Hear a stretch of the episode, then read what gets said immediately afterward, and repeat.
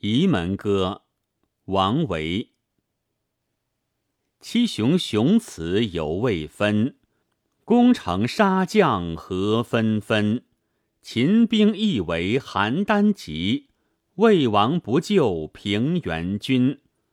公子魏营停驷马，直佩玉弓意欲下。害为屠肆古刀人，迎乃沂门报官者。非但慷慨献其谋，意气兼将生命酬。相封文景宋公子，七十老翁何所求？题材的因袭，包括不同文学形式对同一题材的移植改编，都有一个再创造的过程。王维《桃源行》固然是成功的一例。而他的这首《沂门歌》同样也是故事新编式的杰作。此诗题材出自《史记·魏公子列传》，即信陵君窃符救赵的历史故事。但从《魏公子列传》到《沂门歌》，有一重要更动：故事主人公由公子无忌、信陵君。变为沂门侠士侯嬴，从而成为主要是对布衣之事的一曲赞歌。从艺术手法上看，将史传以二千余字篇幅记载的故事，改写成不足九十字的小型叙事诗，对题材的重新处理，特别是剪裁提炼上缩龙成寸的特殊本领，令人叹绝。诗共十二句，四句换一韵，按韵自成段落。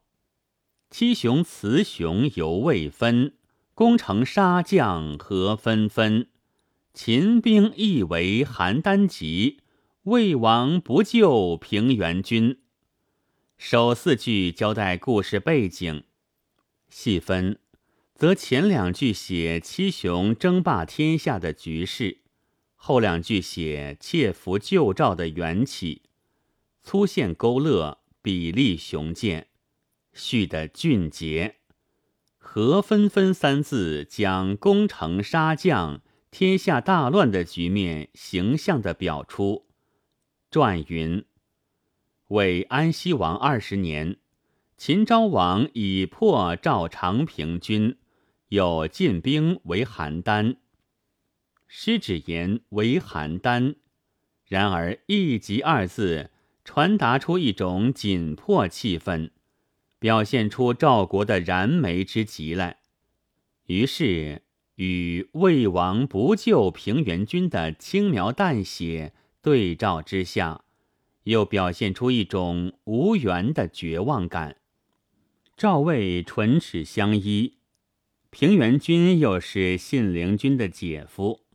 无论就公义私情而言，不救都说不过去。无奈魏王惧虎狼之强秦，不敢发兵。但诗笔到此忽然顿断，另开一线，写信陵君礼贤下士，并引入主角侯生。公子魏营停驷马，直佩玉弓意欲下。害为屠肆古刀人，迎乃沂门报官者。信陵君之礼遇侯嬴，事本在秦兵围赵之前，故这里是倒插一笔，其作用是暂时终止前面叙述，造成悬念，同时运用切割时间的办法，形成跳跃感。使短篇产生不短的效果，即在后文接续旧照事时，给读者以一种隔了相当一段时间的感觉。信陵君结交侯生事，在《史记》有一段脍炙人口的绘声绘色的描写，诗中却把许多情节，如公子置酒以待。亲自驾车相迎，侯生不让，并非礼的要求、往道会客等等，一概略去，单挑面对侯生的傲慢，公子直配玉弓的细节做突出刻画，又巧妙运用“玉弓”“玉下”两个“玉”字，显示一个时间进程。略去的情节。借助于启发读者的联想得到补充，便有语短事长的效果。两句叙事极略，但紧接二句交代侯嬴身份兼其诛害，不必繁复，又出人意外的详。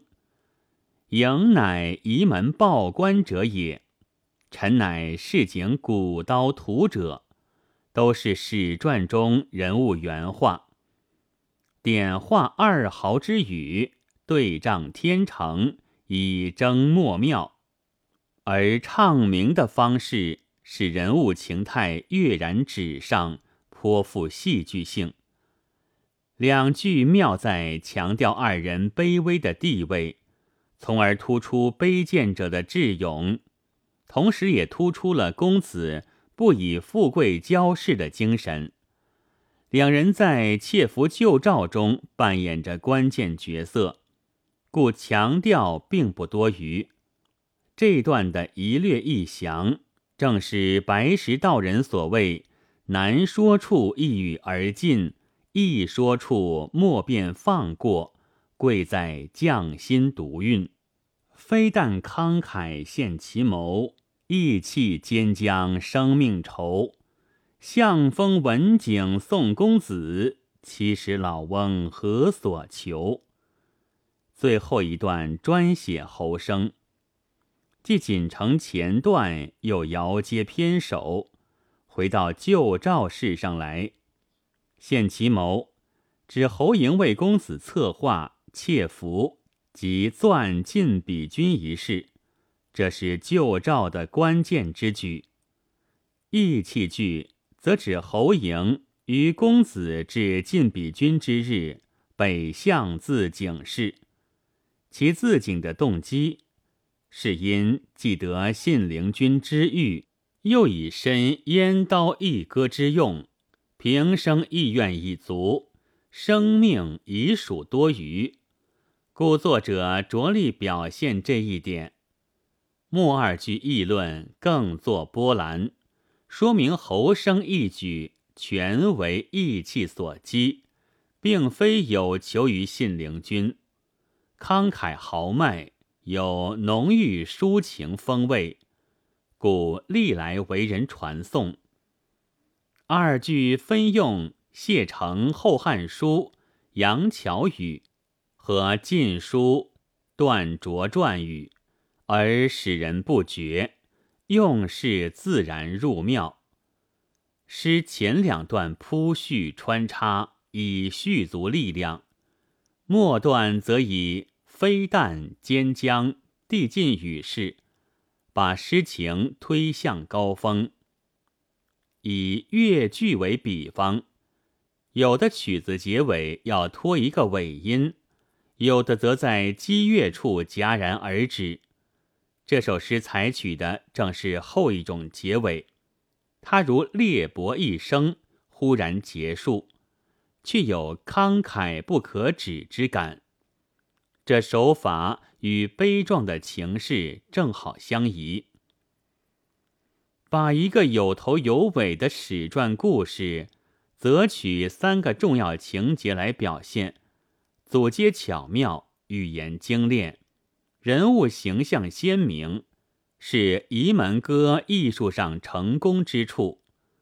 这首诗代表着王维早年积极进取的一面。唐代是中下层地主阶级知识分子在政治上扬眉吐气的时代，这时出现为数不少的歌咏游侠的诗篇，绝不是偶然的。